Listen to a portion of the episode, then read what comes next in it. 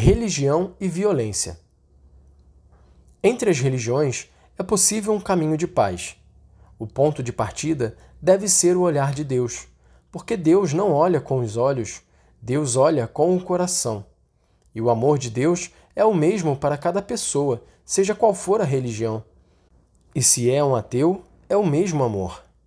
Quando chegar o último dia e houver a luz suficiente na terra para poder ver as coisas como são, não faltarão surpresas. Também os crentes precisam de encontrar espaços para dialogar e atuar juntos pelo bem comum e a promoção dos mais pobres.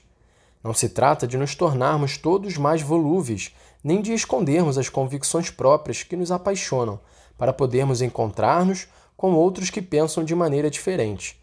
Com efeito, quanto mais profunda, sólida e rica for uma identidade, mais enriquecerá os outros com a sua contribuição específica.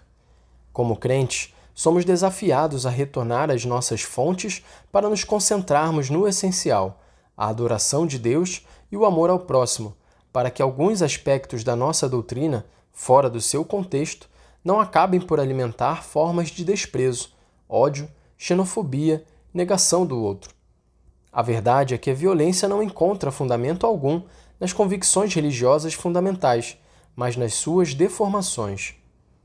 O culto sincero e humilde a Deus leva não à discriminação, ao ódio e à violência, mas ao respeito pela sacralidade da vida, ao respeito pela dignidade e a liberdade dos outros, e a um solícito compromisso em prol do bem-estar de todos. Na realidade, aquele que não ama não chegou a conhecer a Deus, pois Deus é amor.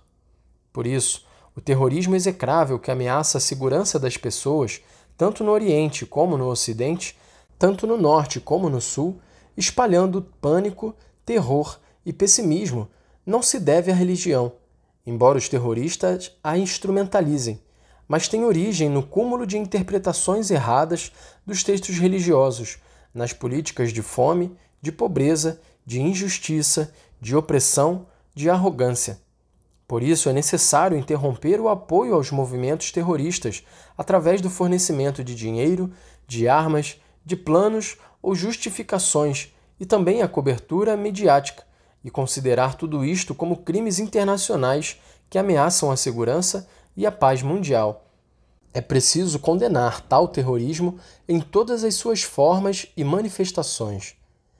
As convicções religiosas sobre o sentido sagrado da vida humana consentem-nos reconhecer os valores fundamentais da nossa humanidade comum, valores em nome dos quais se pode e deve colaborar, construir e dialogar, perdoar e crescer, permitindo que o conjunto das diferentes vozes forme um canto nobre e harmonioso, e não gritos fanáticos de ódio. Às vezes, a violência fundamentalista desencadeia-se em alguns grupos de qualquer religião pela imprudência dos seus líderes mas o mandamento da paz está inscrito nas profundezas das tradições religiosas que nós representamos. Nós, líderes religiosos, somos chamados a ser verdadeiros dialogantes, a agir na construção da paz e não como intermediários, mas como mediadores autênticos. Os intermediários procuram contentar todas as partes com a finalidade de obter um lucro para si mesmos. O mediador, ao contrário, é aquele que nada reserva para si próprio, mas que se dedica generosamente até se consumir, consciente de que o único lucro é a paz. Cada um de nós é chamado a ser um artífice da paz, unindo e não dividindo, extinguindo o ódio em vez de o conservar, abrindo caminhos de diálogo em vez de erguer novos muros.